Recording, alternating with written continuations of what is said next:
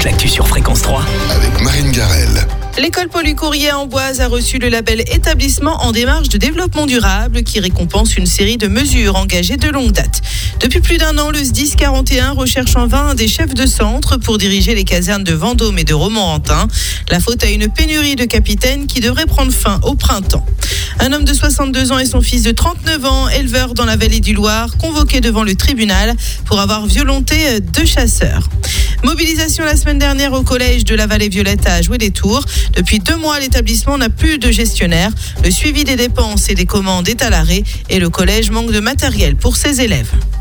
C'est l'une des conséquences de la baisse des ventes des produits bio. Le lait biologique ne se vend plus aussi bien qu'avant. À la laiterie de Verneuil, dans le sud Touraine, une partie est désormais mélangée avec le lait classique. C'est un succès dans les cinémas outre-Atlantique. Le biopic Bob Marley One Love est resté à la tête du box-office nord-américain ce week-end avec 13,5 millions de dollars récoltés. Ça équivaut à 12,4 millions d'euros. La météo. La météo.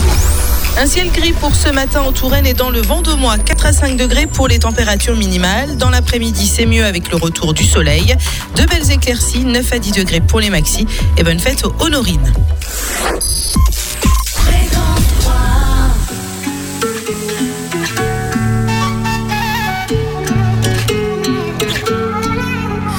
You'll find me in the echo of the dark, working on the rhythm of your heart. Lost you in the maze, now let me out. Is it love? Is it love? Is it love? Without a warning, without a sign, will you?